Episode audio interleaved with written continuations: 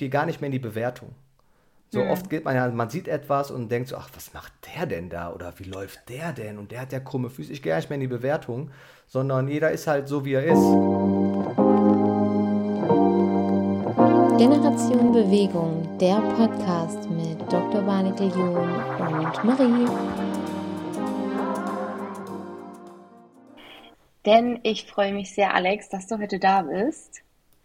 Und ähm, Ja, ich äh, freue mich auch sehr, dass du mich eingeladen hast in deinen Podcast. ja, und ich will noch gar nicht so viel verraten, ähm, denn ich würde direkt mit fünf schnellen Fragen starten, damit wir dich so ein bisschen besser und vielleicht anders kennenlernen. Okay, hau raus, ich bin ganz ohr. Also, erste Frage. Was ist deine komischste Eigenschaft? Ähm, ich muss, glaube ich, immer die Dinge irgendwie anfassen und berühren, wenn ich irgendwie. Ich muss auf jeden Fall, ich bin ein Kinesthet, so man sagt man ja auch so schön. ne? Ich muss die Dinge anfassen. Okay. Das äh, trifft es auch auf Menschen zu, mit denen du arbeitest? Ah, das, das klingt, das wäre jetzt komisch, wenn ich das sagen würde, ne? Aber gerade so auch im Trainingsbereich, im Personal Training ist es, glaube ich, auch wichtig, auch Hilfestellung zu geben. Aber das ist nicht mein erster Ansatz, wo ich sage, deswegen bin ich Personal Trainer geworden. Okay, geil. Zweitens, wer ist der netteste Mensch, den du kennst? Also an erster Stelle ich. Wow. Gar, gar nicht egoistisch, ne? Der netteste Mensch. Ähm, der netteste Mensch. Gute Frage. Ich glaube, ich habe mit vielen netten Menschen zu tun, aber so der netteste fällt mir gar nicht so spontan ein. Ne, also man sagt ja immer, man ist äh, so das Produkt aus den Menschen, mit denen man sich umgibt. Und äh, ich umgebe mich gerne mit Menschen, mit denen ich äh, gerne zusammen bin und die mir auch irgendwie das Gefühl geben von, ja, äh, das ist äh, gut, was man macht. Deswegen habe ich keine feste Person. Okay. Ja, gut, doch dich. Ja, doch, na- natürlich. So. Das Thema Selbstliebe ist wichtig, ne? Also sagen wir Ja, es mal so. absolut. Das stimmt. Und ähm, du kommst ja selbst auch aus der Leichtathletik ähm, Genau. und warst da eher auf der Kurzstrecke unterwegs. Deswegen meine Frage an dich, an oder generell, es muss nicht unbedingt ähm, jetzt um Sprint gehen, aber gegen wen würdest du gerne mal in einem sportlichen Wettkampf antreten? Gegen wen würde ich mal. Ich habe ihn mal getroffen, ne? Das war dann äh, damals bei der Weltmeisterschaft in Berlin, Usain Bolt, ne? Und äh, wenn man schon so gegen so richtig krasse Sprinter mal läuft und man selber auch relativ schnell war, sieht man dann doch, glaube ich, nochmal so einen krassen Unterschied. Ne? Ich glaube, es wäre auch ein Sprinter. Ja. Ja? Willst du dir nochmal deine Bestzeit verraten? Meine Bestzeit auf 100 Meter ist 10,64 Sekunden. Wobei ich halt 100 Meter war nicht schlecht, aber so 400 Meter war dann eher so meine Paradedisziplin. Das ist noch schlimmer. Ja, das stimmt. Was bist du da gelaufen? Äh, 46,42 ist da meine Bestleistung. Nice. Vermisst du das manchmal? Ach, ehrlich gesagt nicht. Aber darauf kommen wir noch mal zu sprechen. Okay. Das, Mhm. das finde ich super wichtiges Thema. Ähm, vorletzte Frage. Wann bist du das letzte Mal richtig an deine Grenzen gekommen, mental? Äh, vorgestern. Also ich, im, ich bin äh, hier im Rahmen, ich wohne ja in der schönen Eifel und da gibt es den schönen Monjau-Marathon, kann man sehr empfehlen. Und, und es war der letzte Wettkampf war High Rocks, das war vor ein paar Monaten zuvor, aber äh, ja, wir sind Staffel gelaufen, ich bin den ersten Staffelabschnitt gelaufen und da will man natürlich richtig Gas geben. Und da bin ich schon über meine eigene Grenze gegangen und dann guckt man am Ende äh, auf seine Uhr und sieht dann, boah, okay, sehr lange hoher Durchschnittspuls. Von daher bin ich da vor, vor ein paar Tagen noch an, meine, an die Grenze gegangen. Ja, Wie hoch war der Puls? ich glaube 187 Durchschnittspuls auf 40 Minuten oder so. Uff, okay. Mhm. Aber geil, das Gefühl danach wahrscheinlich dann umso besser. Ja, definitiv. Ja, mega. Letzte Frage, du hast es gerade auch schon angesprochen. Ähm, High Rocks ist ja mittlerweile auch eigentlich ein gar nicht mehr so kleines Thema für dich, oder? Ja, also ich hatte das damals, als es angefangen hat, ich weiß nicht wann, es war 2017, fand ich das schon cool, habe aber nie mitgemacht. Und dann irgendwann kam so der Punkt, wo man sagt, okay, Laufen ist eigentlich schon mein Element. Und achtmal einen Kilometer laufen und dann so ein paar Übungen dazwischen machen. Und das sind dann auch Übungen, die ja einfacher zu absolvieren sind als jetzt das klassische CrossFit, wo man sagt, okay, mit Umsetzen oder schweres Kreuzheben oder so ist das dann irgendwie nicht. Und ja, habe ich dann probiert, gemacht und ich finde es einfach mega gut. Ja, jeder kann so an seine persönliche Grenze gehen. Ähm, ja, deswegen ist schon ein Thema und macht mir auch mega viel Spaß. Was bedeutet das für dich so? Ist das momentan so, wo du denkst, boah, ich habe da Lust, in Zukunft an mehreren Wettkämpfen teilzunehmen, also das regelmäßig zu machen? Oder sagst du, boah, nee, ist immer dasselbe, das reicht mir dann? Wenn man dann fertig ist, denkt man so, boah, hey, warum hast du das jetzt angetan? Oder währenddessen viel mehr noch, so bei manchen Übungen, wo man denkt, okay, ich würde jetzt gerne aufhören. Ähm, aber es macht schon sehr viel Spaß und Freude und es verbindet auch und auch alle, die immer mitmachen, muss man schon sagen, das ist halt ein sehr, sehr cooles Event, ähm, was einfach verbindet, wo man, ja, wo jeder irgendwie auch seine Intensität gehen kann und das macht einfach mega viel Spaß, auch seine eigene Leistungsgrenze da auszutesten. Mhm. Deswegen ist es schon, glaube ich, für mich, dass ich das äh, ja regelmäßig auch machen will. Cool. Okay, wir halten also fest, ähm, du bist sehr sportlich, du warst schon immer sehr sportlich und du hast es schon vorhin gesagt, ähm, auch Personal Training. Das heißt, letztendlich stell dich kurz vor, wer bist du eigentlich und äh, was machst du so den ganzen Tag? was mache ich so den ganzen Tag? Ja, ich bin äh, mittlerweile bin ich 34 Jahre jung und äh, habe es gerade eben schon vorweggenommen. Ich wohne mittlerweile in der Eifel, in Monschau, um genau zu sein. Äh, ich lebe hier mit meiner Frau, mit meiner Tochter, die ist jetzt zwei, und unserer französischen Bulldogge, der Paul, der begleitet uns auch schon einige Jahre. Und ich selber komme, wie wir eben schon gesagt haben, aus dem Leistungssport, beziehungsweise habe als Sechsjähriger, Siebenjähriger angefangen mit Leichtathletik, was man dann halt so typischerweise macht, so ein bisschen laufen, so ein bisschen springen, so ein bisschen werfen. Und das war dann damals für mich, mein Papa hat mich immer begleitet, war das für mich so, das gehört jetzt einfach zum Leben dazu und das mache ich jetzt zweimal die Woche. Und das hat sich einfach so durchgezogen, hat mir richtig viel Spaß gemacht und irgendwann kam dann auch der Punkt, wo dann die Pubertät eingesetzt hat, wo man dann nicht irgendwie einer von im Dorffest auf Platz 10 irgendwo gelandet ist, sondern dann durch die Entwicklung und dieses fleißige Training, was ich gemacht habe, war ich auf einmal relativ weit vorne. Und es hat mir halt so unglaublich viel Spaß gemacht und hat sich relativ schnell herausgefunden oder herausgestellt, dass ich ja eher sprinten kann und äh, schnell bin, anstatt auf äh, lange Distanz. Und habe dann irgendwie gesagt, ich mache weiter. Und dann kam eins so zum anderen, was man dann halt so macht. So, man macht erst eine Schule, habe Realschule gemacht, wollte dann irgendwie, wusste nicht, was ich machen will. Haben meine Eltern gesagt, auch so klassisch, ja, mach doch erstmal Fachabitur. habe ich Fachabitur gemacht. Nach dem Fachabitur, was willst du dann machen? Ja, eigentlich will ich nur Sport machen. Ja, mach doch irgendwie eine Ausbildung. Habe ich schon eine Ausbildung gemacht. Was macht man so klassisch? So eine kaufmännische Ausbildung. Habe dann großen Außenhandelskaufmann gelernt, aber immer parallel meinen Sport dazu gemacht. Und dann ging es auch relativ schnell, dass ich halt sehr gut gewesen bin und dass Leute auf mich zugekommen sind, meinten, ja Alex, du trainierst irgendwie im Fitnessstudio ein bisschen anders, was machst du denn, du bist so schnell, gib mir doch mal Tipps. Und aus der Erfahrung heraus habe ich viele Tipps gegeben und dann kam so der Punkt, wo ich sagte, ja okay, das ist zwar schön und gut, dass ich da so meine Tipps weitergebe, aber ich muss das irgendwie ein bisschen vertiefen. Ja, und so bin ich dann in Richtung, ja, angefangen mit Personal Training, dann immer so ein bisschen mehr. Und letztendlich bin ich dabei geblieben. Ja, und mache es halt für mein Leben gerne. Ja, mega cool. Das heißt letztendlich, du gibst Personal Training vor Ort. Mhm. Machst du es aber auch, bietest du es auch online an? Ja, also da muss man ja so ein bisschen mit der Zeit gehen. Ähm, alles das, was man auch vor Ort so betreuen kann oder Kunden, mit denen ich damals angefangen habe, wo das mit Online ja noch gar nicht so war, äh, betreue ich tatsächlich immer noch. Und es kommt immer mal wieder was dazu, ne, aber auch vieles, was über Online-Coaching natürlich mittlerweile möglich ist. Und auch da hm. gibt es ja auch die, die schönsten Sachen, die man machen kann. Dass äh, der Gegenüber, der Part, der muss sich einfach darauf einlassen, weil man kann ja wirklich auch alles machen. Ja, wo liegen und also wo liegen deines Erachtens die Probleme, dass deine Klienten, Klientinnen ähm, ihr Ziel nicht erreichen, wenn sie, bevor sie zu dir kommen?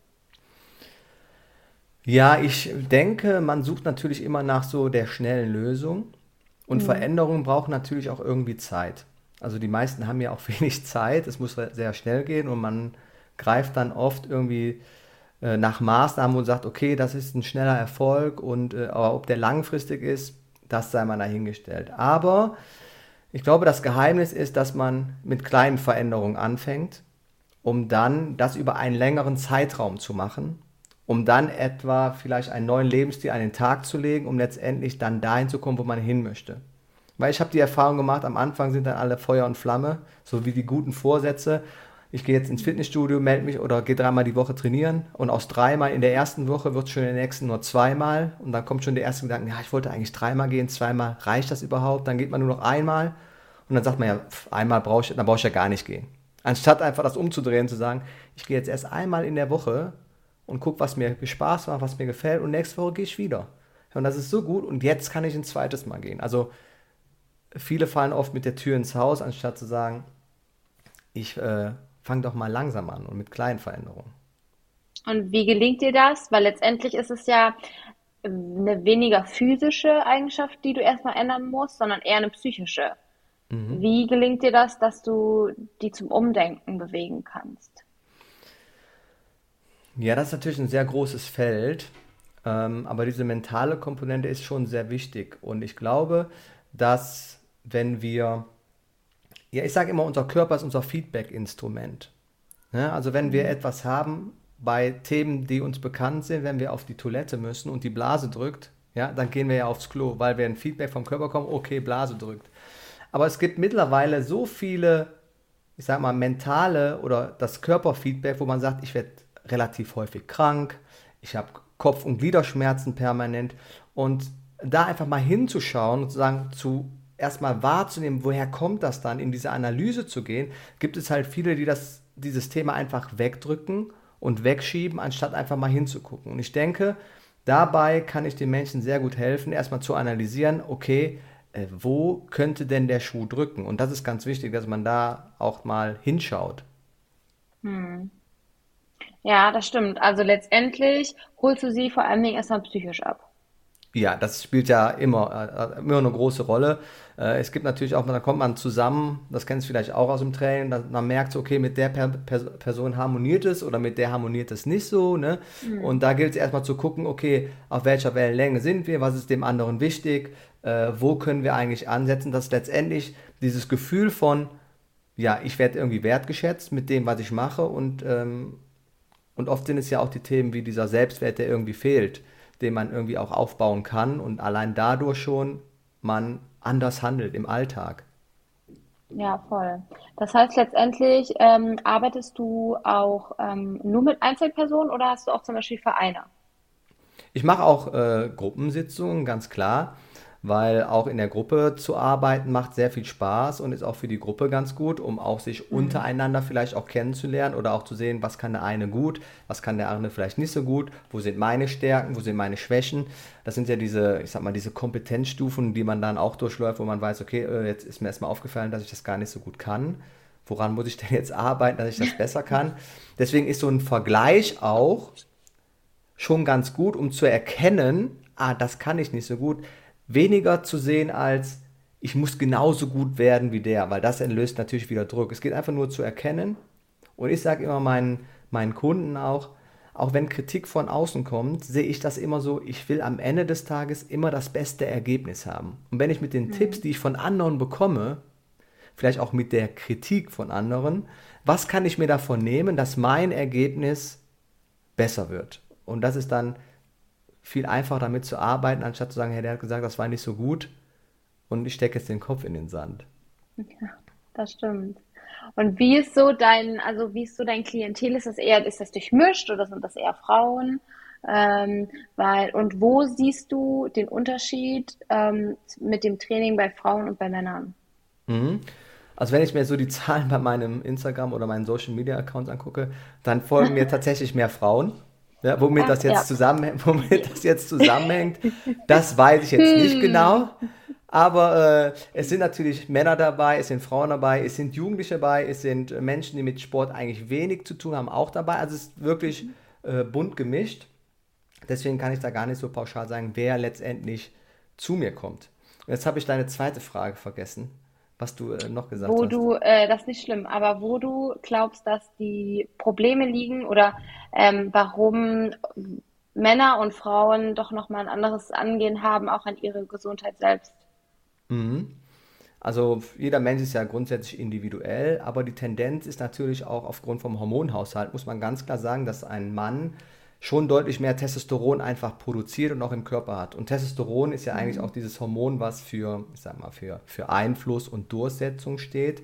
Männer sind oft an dem Punkt, dass sie sagen, okay, die sind stolz so auf ihre Zertifizierungen, ne? die sind stolz auf das, was sie erreicht haben. Auf jeder Party wird erzählt, wie gut sie in dem Sport waren, wie viel, wie schnell sie mal gelaufen sind. Das hat natürlich irgendwo was auch mit den Hormonen zu tun, muss man ganz klar sagen. Und Männer sind halt eher immer so an dem Punkt, dass sie sagen, ähm, sie wollen mehr, mehr, mehr, also immer dieses Konkurrenzdenken.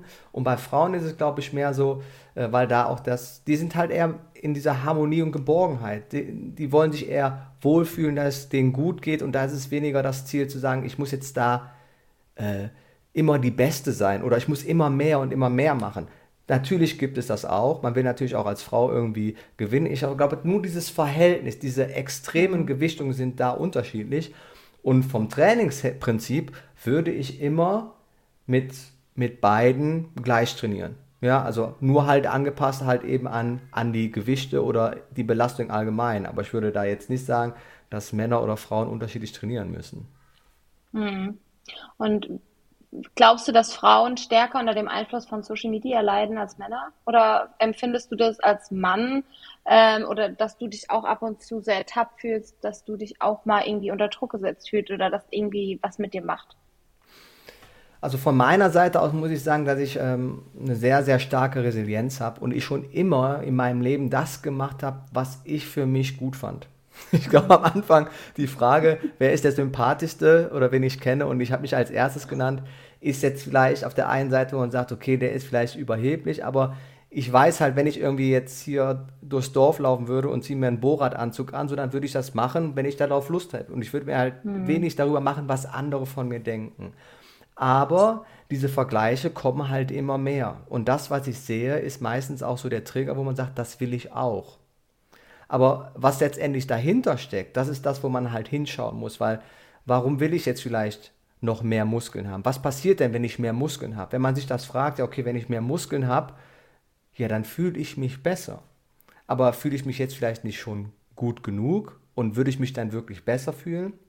Das ist ja auch oft, wenn man irgendwie sagt, ich will jetzt irgendwie ein neues Auto oder ich will ein neues Telefon, dann hat man das und letztendlich ist man dann ja auch eigentlich nicht zufrieden. Ne? Dann will man ja danach wieder was Neues und wieder was Neues. Und ich glaube, es ist ganz wichtig, einfach zu erkennen, das, was da ist, dass man das einfach anders schätzen lernt und dann trotzdem mit seinem Ziel irgendwie auch arbeitet und dann trotzdem dahin schaut, aber so ein bisschen sich von dem Ziel auch loslassen oder ja, das ist schwierig in Worte zu fassen, aber ich glaube, wenn man zu sehr fokussiert ist und das Ziel festhält und mit, mit allen Mitteln es versuchen will, dann verkrampft man halt auch. Und Ziel ist es auch wie mhm. beim Sprinten, äh, fokussiert zu sein, zu sagen, ich gebe jetzt alles, aber das mit einer nötigen Lockerheit. Ja, das stimmt. Aber was würdest du jemandem raten, der das so sieht, was du machst und das mega findet und der auch, weil, also ich finde, man spürt es immer, wenn jemand sehr echt ist und wenn jemand so angekommen ist in sich. Ich finde, dann hat man eine ganz andere Ausstrahlung. Mm, und wenn man sagt, ey Alex, das ist so cool, wie hast du das geschafft? War das schon immer da? Kam das eventuell durch den Leistungssport, ähm, der dir damals so eine gewisse ja, Vertrautheit zu dir selbst geschenkt hat, weil du dich halt immer auf dich verlassen konntest? Was würdest du demjenigen raten? Mhm. Also bei mir war das auch nicht immer so. Als ich angefangen habe mit dem Sport, habe ich es wirklich gemacht, weil ich es gerne gemacht habe. Ich bin mhm. gerne hingegangen. Die, die anderen Kids, die da waren, das war irgendwie mit viel Freude verbunden. Ich habe es einfach gemacht, weil ich es geliebt habe. Und auch als ich an den Punkt kam, wo ich das nicht mehr so geliebt habe, dass meine Leistung auch schlechter geworden. Deswegen mhm. sollte man natürlich auch irgendwie nicht nur etwas machen, um etwas zu bekommen, wo man überhaupt gar keine Ambition so hat. Deswegen sage ich auch am Anfang, man muss irgendwie klein anfangen. Wenn ich natürlich sage, ich möchte gerne abnehmen oder ich möchte irgendein anderes sportliches Ziel habe und ich will dann gleich wirklich alles geben, dann ist man so weit entfernt von seinem eigentlichen oder von seinem aktuellen Lebensstil, dass das sich wirklich ja, beißt und ziemlich große Reibungspunkte gibt. Und dann ist es ganz schnell, dass man irgendwie frustriert ist, verzweifelt ist, sich nach anderen Menschen umschaut, anstatt einfach bei sich zu bleiben und einfach zu merken, hey, dieses Laufen habe ich jetzt mit angefangen. Klar war das schwer, aber wenn ich mich jetzt gar nicht an fünf Kilometer orientiere, sondern vielleicht erstmal mit zwei Minuten starte und dann gehe ich wieder spazieren und laufen, dann hat sich das gut angefühlt. Und dann sollte man immer bei sich bleiben und immer bei sich oder an sich selber orientieren, was kann ich heute und habe ich oder bin ich besser geworden und dann einfach diesen Vergleich mit sich selbst immer zu führen. Hast du Tipps, wie man das direkt umsetzen kann in den Alltag? Also, dass man irgendwie Journaling machen sollte oder dass man sich regelmäßig, ja, mal hinsetzt, meditiert, vielleicht das mal so alles Revue passieren lässt, Ziele irgendwie aufschreibt, dokumentiert. Also, was sind mhm. da so deine Herangehensweisen? Auch das ist natürlich typabhängig. Der eine, der ist vielleicht wie ich, der muss viele Dinge greifbar haben. Ne? Der braucht vielleicht, wenn er ein Buch liest, muss das Buch in der Hand halten. Andere lesen lieber auf dem Tablet. Ne? Und mhm.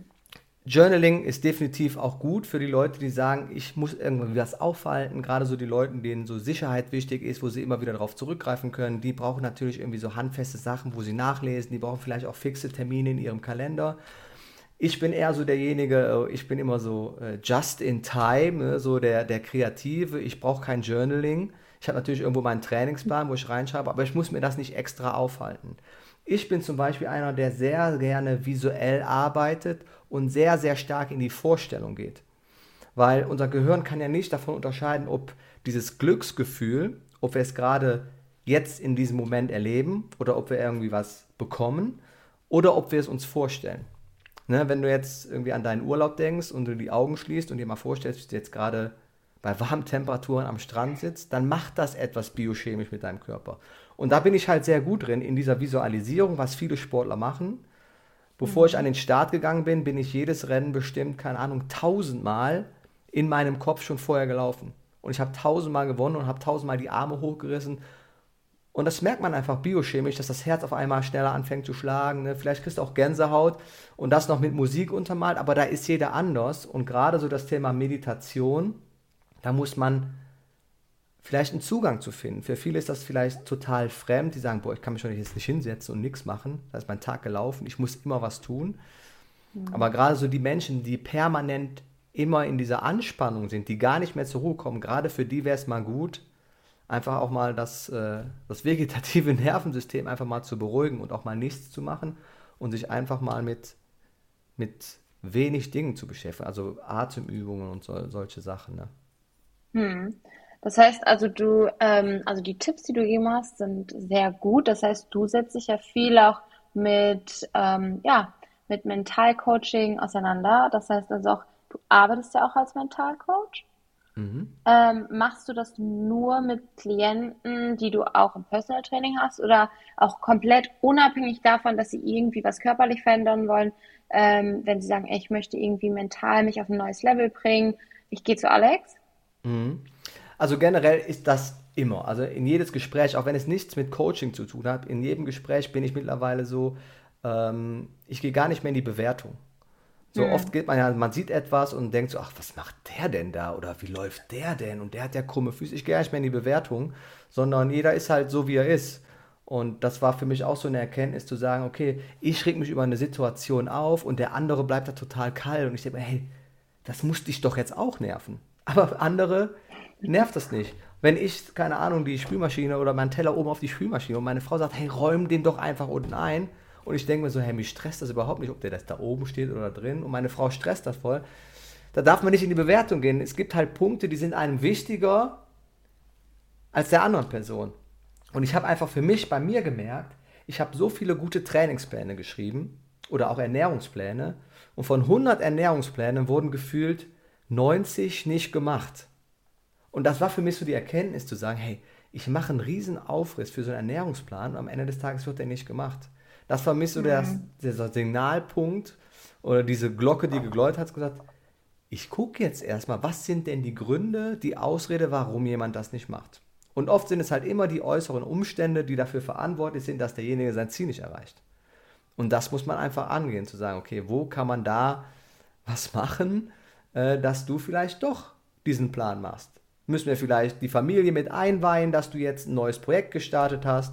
Musst du dir vielleicht Freiräume einräumen? Vielleicht fällt es dir auch schwer, deinem Partner zu sagen, dass du jetzt anders essen willst. Auch das sind ja Punkte, die man halt angehen muss.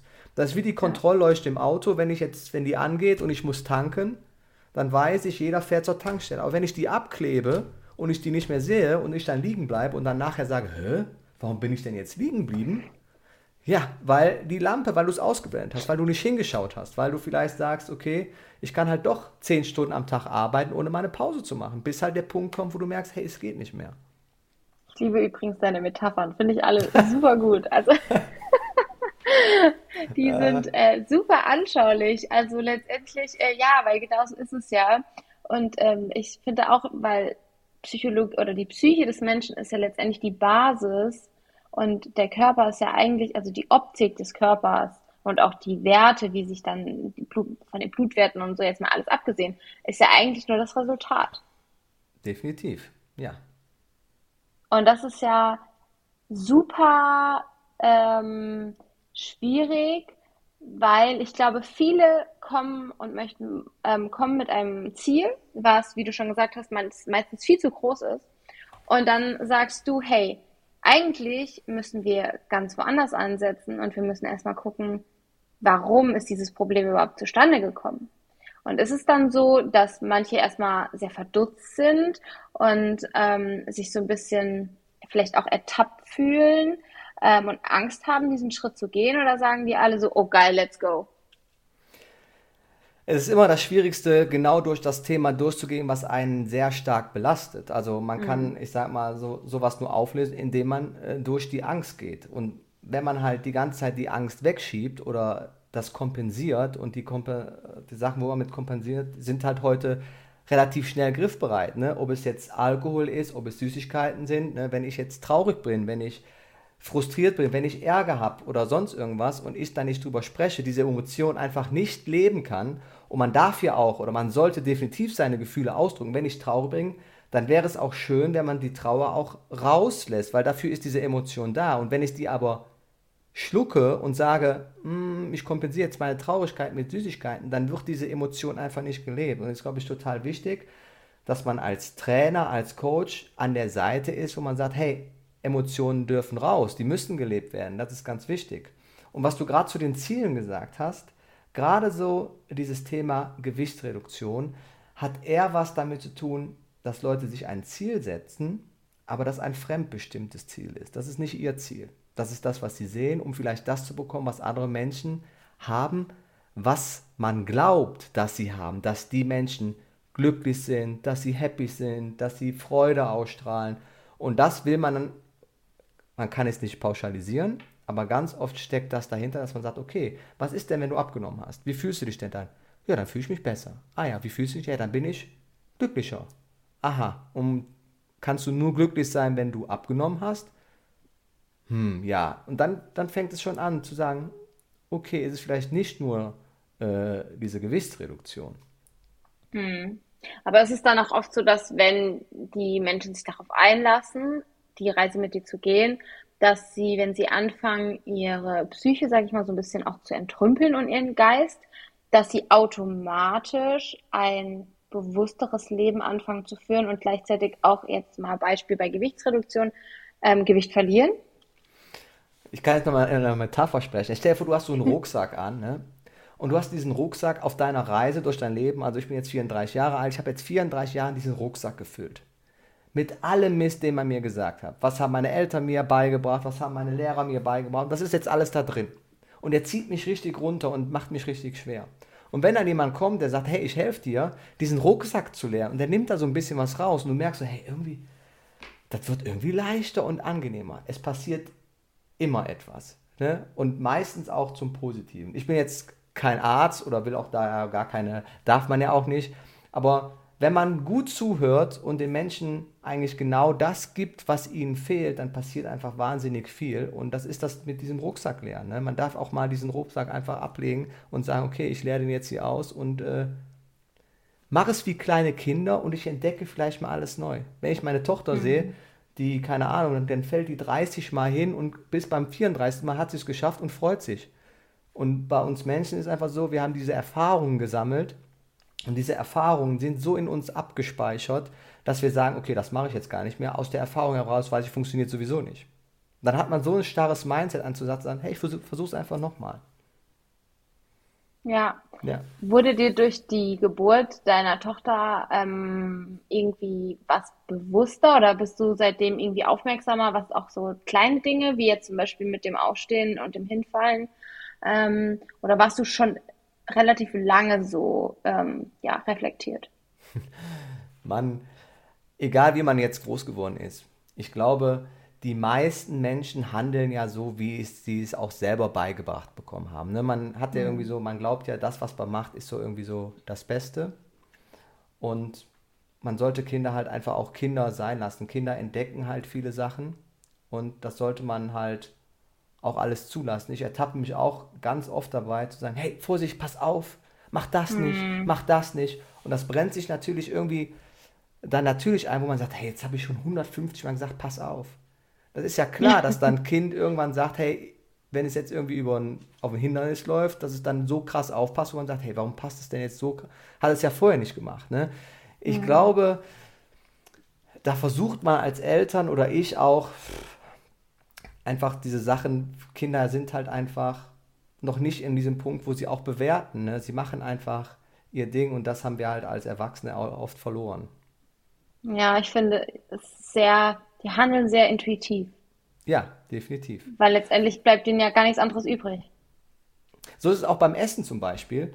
Ähm, das kann ich jetzt mal so von uns erzählen, dass wenn wir jetzt essen und äh, Emma hat keinen Hunger, ja, dann isst sie halt nicht. Aber wir sagen jetzt auch nicht, hey, du musst jetzt essen, sondern, und wenn sie dann zwischendrin sagt, sie hätte gerne Lust auf ein, keine Ahnung, Fruchtzwergeis, dann geben wir auch ein Fruchtzwergeis, dann beißt sie zweimal da rein, aber isst dann auch von ihrem normalen Teller wir machen jetzt gar nichts, sondern wir machen erst die Hauptmahlzeit und dann darfst du vielleicht auch noch was Nachtisch. Nach dem Nachtisch hast du das gut gemacht, dann darfst du das und das machen. Wir gucken schon, dass das so ein, so ein bisschen spielerisch auch bleibt. Natürlich muss irgendwo so eine, eine Erziehung da sein, aber dieses klassische, erst wenn du das gemacht hast, wenn du gute Noten in der Schule hast, dann wirst du auch erfolgreich sein. Wenn dann. So, das versuchen wir möglichst zu vermeiden, weil das auch nachher auch einem vielleicht öfter mal im Wege steht. Ja, aber du sagst es auch schon mit dem Hunger. Ähm, das ist ja genauso wie früher, wenn ähm, ganz viele immer gesagt haben, wenn du nicht den Teller auf isst, dann scheint morgen die Sonne nicht. Weil letztendlich wirst du da ja schon, bekommst du da Essgewohnheiten aufgezwungen, die du eigentlich als Kind gar nicht, ähm, also du, du isst ja, weil du Hunger hast. Und dieses mhm. Gefühl kriegst du ja eigentlich schon relativ, relativ früh verlernt. Mhm. Und das ist ja eigentlich super traurig. Also ich hatte da, ich muss immer an eine Situation denken, als ich beim Edeka stand und da waren, war zwischen den Kassen so Gitter und da hat ein Kind so rumgeturnt. Und da stand eine Mutter und die war sehr, also die war wirklich schwer adipös und die äh, haute irgendwann das Kind, meinte so, hör auf dich zu bewegen, Bewegung ist schlecht. Und das Kind turnte halt wie so ein Äffchen oh, an diesem oh, Gitter. Und ich dachte mir nur so, oh, das tut mir so leid, weil dieses Kind so einen Drang hatte nach Bewegung, ähm, wo ich mir dachte, Kinder handeln ja eigentlich wie unsere Gene so und wie ihr Empfinden mhm. ist. Und das ist super schade, dass ja, das einfach bei vielen Menschen einfach komplett abtrainiert wird. Ja, und das, das Kind kann natürlich am wenigsten, aber man darf halt auch nicht vergessen, die Mama, die das dann gemacht hat, die dann schwer adipös ist, die hat natürlich auch diesen Rucksack, was ich gerade gesagt habe, die trägt den auch schon ihr Leben lang mit und sie findet halt einfach nicht das Ventil oder jemanden, äh, der dabei hilft, diesen Rucksack zu leeren. Ne? Und, das, und mhm. das wird halt immer schlimmer in unserer heutigen Gesellschaft. Immer diese Vergleiche, immer, man muss immer besser sein. Und gerade auch schon im Kindesalter ähm, ist es ganz oft so, weil Kinder sind ja super schlau und intelligent. Ne? Wenn Emma ein anderes Gesicht aufzieht und versucht, so einen Schmollmund zu machen und guckt dich dann an, ist ja klar, dass sie damit versucht, dann die Aufmerksamkeit nochmal zu bekommen. Und oft ist es so, dass wenn Kinder zu wenig Aufmerksamkeit bekommen, sie halt alle Möglichkeiten suchen, um sie zu bekommen. Und dann ist es vielleicht tatsächlich, wie du es gerade gesagt hast, dass man gelernt hat, wenn man den Teller aufgegessen hat und Mama und Papa zufrieden sind, dann prägt sich das ein und bleibt auch so, ja, ich muss immer aufessen, weil dann werde ich wertgeschätzt von anderen und das ist wichtig. So, und dann bist mhm. du wieder in diesem Teufelskreis. Ja, das ist, äh, ja, letztendlich, das hast du gut gesagt, das ist ein guter, also ja, es ist ein Teufelskreis.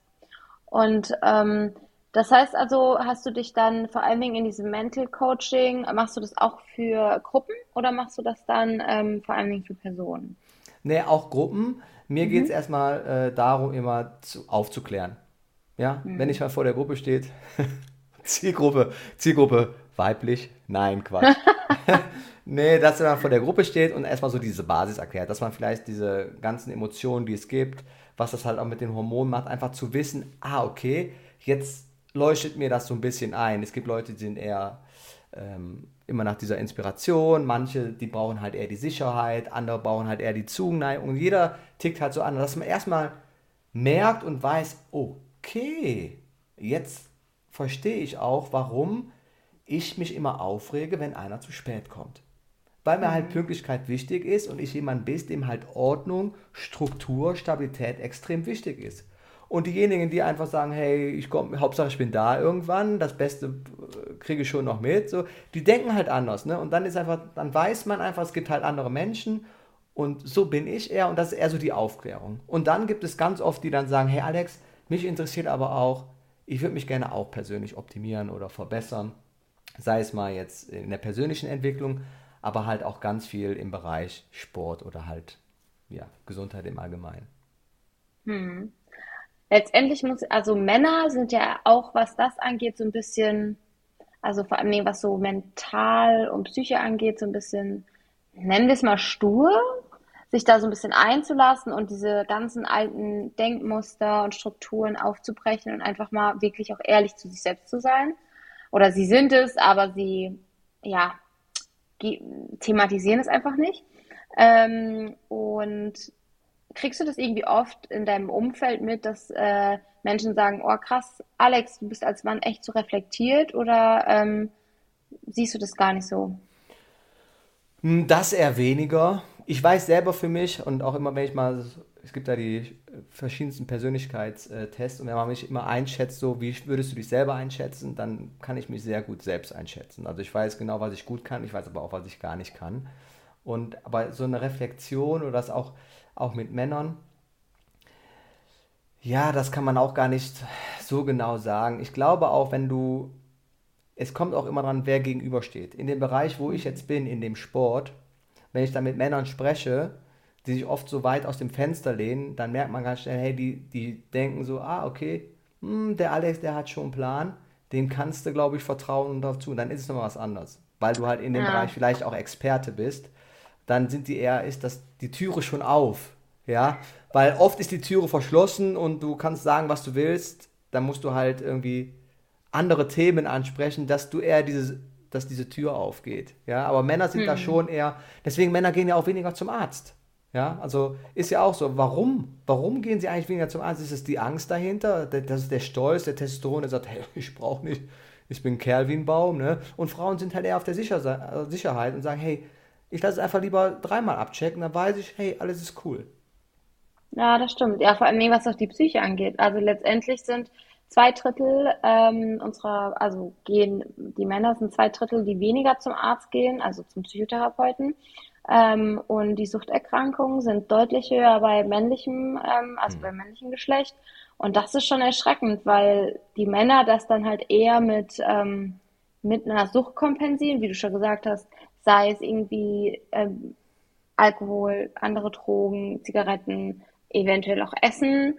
Ähm, und Frauen sind da schon eher auch offener, was ähm, vor allen Dingen aber auch was Prävention angeht.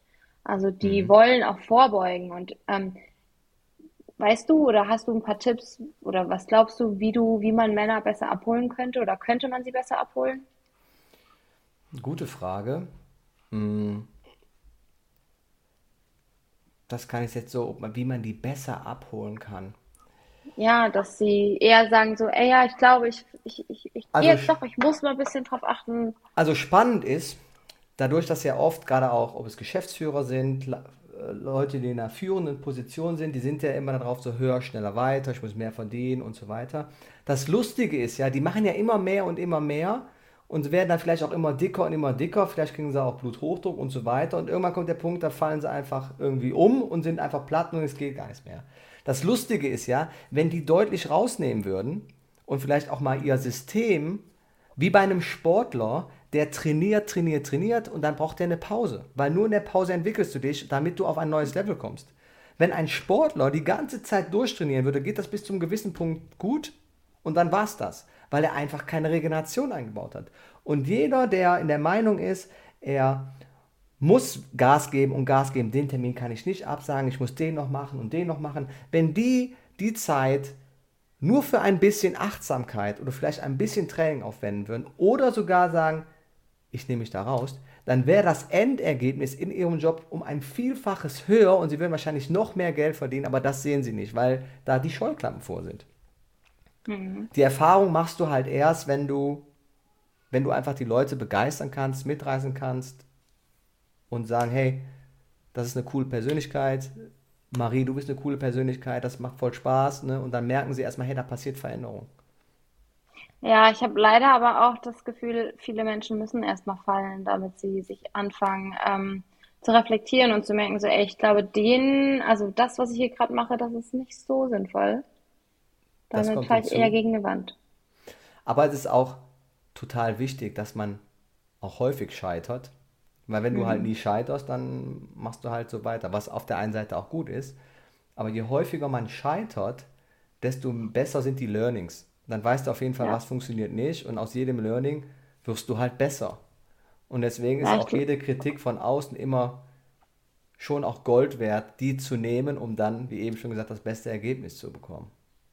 Das stimmt. Also, aber man muss auch Kritik gut, also ehrlich verpacken. Viele, ich habe manchmal das Gefühl, viele kritisieren, ähm, aber mit zu viel Emotionen dazwischen, weil dann wieder der Neid durchkommt. Also ich finde, Kritik soll oder muss gut verpackt sein. Ja, äh, definitiv. Und man verteilt ja auch Kritik so, wie man es gelernt hat. Und wenn man oft Kritik verteilt hat in seinem Leben, mhm. oder es gibt ja auch Menschen, die immer negative Rezensionen schreiben, die immer alles schlecht reden, ja? die haben halt mhm. sich zur Aufgabe gemacht, wenn sie Kritik permanent äußern, bekommen sie auf der anderen Seite irgendwo diese Bestätigung zu sagen, hey ja, ich habe was zu sagen. Das ist einfach so. Ne? Das sind halt all diese Kompensation. Deswegen ist es immer wichtig, auch einfach nach sich zu schauen, um, ja, ich weiß halt, wenn ich mit Menschen rede, ich bin halt angekommen und ich, ich sage halt offen und ehrlich meine Meinung, ohne jetzt dann jemanden damit schlecht zu machen. Und das merkt der Gegenüber auch. Wenn ich mit Leuten mhm. spreche und ich dem vielleicht auch gesagt habe, hey, also das Kleid heute, was hast du dir denn dabei gedacht? So in Anführungszeichen. Ich glaube, die einen würden dann vielleicht auch denken, oh, hat er jetzt nicht gesagt. Aber sie wissen, wie ich das meine, weil es halt anders rüberkommt, als wenn das wirklich jemand sagt, um dir da eins reinzudrücken. Mhm. Ja, das stimmt. Aber nochmal kurz, um auf ähm, Regeneration und Recovery einzugehen. Wie sieht denn für dich ein idealer Restday aus? Oder wie viele Restdays machst du? Hast du das ähm, wirklich geplant oder machst du das intuitiv? Also wie gehst du da vor? Äh, damals, als ich noch auch meinen Trainer hatte, weil das ist auch immer wichtig, auch jeder Trainer sollte auch irgendwie einen Coach oder einen Trainer haben, weil es immer noch mal was anderes, als wenn du alles ja. alleine managst. Und damals hatte ich halt einen Trainer und da waren halt die Trainings vorgegeben und man ist auch immer im Austausch. Aber mittlerweile merke ich auch bei mir, wenn ich jetzt Gas geben habe und ich merke, hey, die nächsten zwei Tage wollte ich eigentlich was machen, aber ich habe immer noch schwere Beine, dann sage ich, hey, okay, heute kein Workout, heute vielleicht ein bisschen Beweglichkeit, vielleicht auch einfach nur mal hinsetzen, einfach vielleicht mal eine Atemübung machen, vielleicht doch noch eine Meditation. Äh, ja, also das spielt schon eine sehr, sehr große Rolle, weil der Alltag mhm. dann doch mit Kind, mit Beruf, mit Familie dann wie bei vielen anderen da draußen sehr, sehr hektik und stressig ist und da braucht man einfach auch mal Pause. Das stimmt. Und wie sieht bei dir so ein aktueller Tag aus? Also als, als Trainer, als Mental Coach, äh, wie, wie sieht dein Tag aus? Mhm, meistens morgen, wenn ich aufstehe, ist erstmal äh, das Kind präparieren und in den Kindergarten bringen. Dann gucke ich, dass ich für mich meine Sportsession mache, entweder laufen, mhm. ein kleines Workout. Und dann bin ich eigentlich den ganzen Tag damit beschäftigt, entweder was für, für mein Business so zu produzieren im Bereich Videos, was halt bei Social Media ist, oder halt meine, meine Kunden betreuen oder halt vielleicht irgendwelche anderen Projekte, die ich im, im Kopf habe, die zu machen. Also ganz normal meinen Arbeitsstunden nachgehen. Äh, nachmittags ist dann meistens äh, Kinderprogramm. Wenn ich äh, meine Tochter dann abhole, dann warte ich eigentlich darauf, bis meine Frau von der Arbeit kommt. Die verbindet die Arbeit immer mit nach dem Arbeiten gehen. Dann geht sie auch noch trainieren, ist dann zu Hause. Und dann kann ich jetzt wieder um die Zeit dann vielleicht noch mal was machen und einen Podcast zum Beispiel aufnehmen. Ja, cool. Und hast du so feste Rituale, die du sagst, boah, auch als Daddy, ich muss die einfach am Tag haben, damit mein Tag einfach gut läuft? Am Tag so habe ich das nicht. Ich merke aber, dass auch wenn jetzt so drei, vier Tage dabei waren, wo es irgendwie wirklich drunter und drüber drehen, dann muss ich einfach sagen, hey, ich mache jetzt, egal wie viel Uhr es ist, nochmal 15 Minuten, vielleicht laufe ich doch nochmal drei Kilometer oder ich mache einen Workout. Also ich merke das relativ schnell, dann mache ich dann auf, wo andere sagen würden, hey, wie kannst du denn jetzt um 21 Uhr noch irgendwie eine Kleinigkeit machen? Andere gehen jetzt ins Bett und sagen, ja, ich brauche das aber jetzt, um mal trotzdem nochmal so einen Ausgleich zu bekommen. Hm. Aber kein festes Ritual, aber diese, diese Bewegungskomponente, die darf einfach nicht fehlen. Und das hat dann auch einen ganz anderen Stellenwert, auch eine große Priorität bei mir. Ja, cool. Und nächstes High Rocks Event ist, hast du eins, also hast du eins geplant? Ja, also erstmal auf jeden Fall die, äh, was jetzt hier bei uns in Deutschland ist. Ich weiß nicht, was das erste ist, ob Frankfurt, Leipzig oder. Hm. Ja, Leipzig da. glaube ich. Ja, da hoffe ich doch, dass ich da Gas geben kann. Das ist in Berlin im November. Äh, habe ich so jetzt noch nicht geplant, aber wenn es sich einrichten Hm. lässt, Ja, dann läufst du in zu. Berlin. Läufst Ja, du? ich hab Bock. Ich probiere es nochmal. Geil. Ja. Ja, es ist schon was Feines. Andere würden sagen, wie kann man sich so hart quälen? Das, ihr seid ja verrückt. Aber es macht einfach Spaß. Also ich glaube, wer sich 400 Meter geben kann, Ja. ähm, der, also ich, ja, das, ich glaube, dann ist alles, was nach hinten an längerer Zeit dauert, nichts mehr so schlimm. Ja, ist schon, 400 ist schon ganz eklig. Aber das Gefühl trägt man, glaube ich, immer mit sich. Ja, das hat mich auch geprägt, muss man ganz klar sagen. Also, wenn du weißt, du kannst nicht mehr, musst du halt noch weitermachen. Es bringt dir nichts, ne? du stehst, äh, keine Ahnung, dann äh, kannst du einfach drinnen stehen bleiben. Du musst halt noch ins Ziel. Und da musst du halt immer über diesen Punkt drüber gehen. Aber wenn du halt dann durch diesen Schmerz durchgehst, da passiert halt, ist der Magic Moment. Dann weißt du am Und das Ende, ist, glaube ich, überall so, oder? ja, voll. Das ist, ja. Ja, geil. Ich freue mich, Alex, dass du heute da warst und ähm, so offen und ehrlich mit mir gequatscht hast. Und, Ja, es hat mich ähm, auch sehr gefreut, dass du äh, mich eingeladen hast. Ja, ich verlinke auf jeden Fall deine Homepage und dann ähm, kann man ja einfach mal stöbern und bei Interesse sich dich dann auch einfach kontaktieren. Ja, definitiv. Also, Geil. wer mit Vielen, einem sympathischen. Mann mal äh, in den Austausch gehen möchte, äh, ich weiß es nicht. Äh, ja, ich begegne allen immer auf, auf gleicher Ebene. Von daher freue ich mich über Sehr jeden, cool. der sich Ja. meldet. Geil. Danke dir.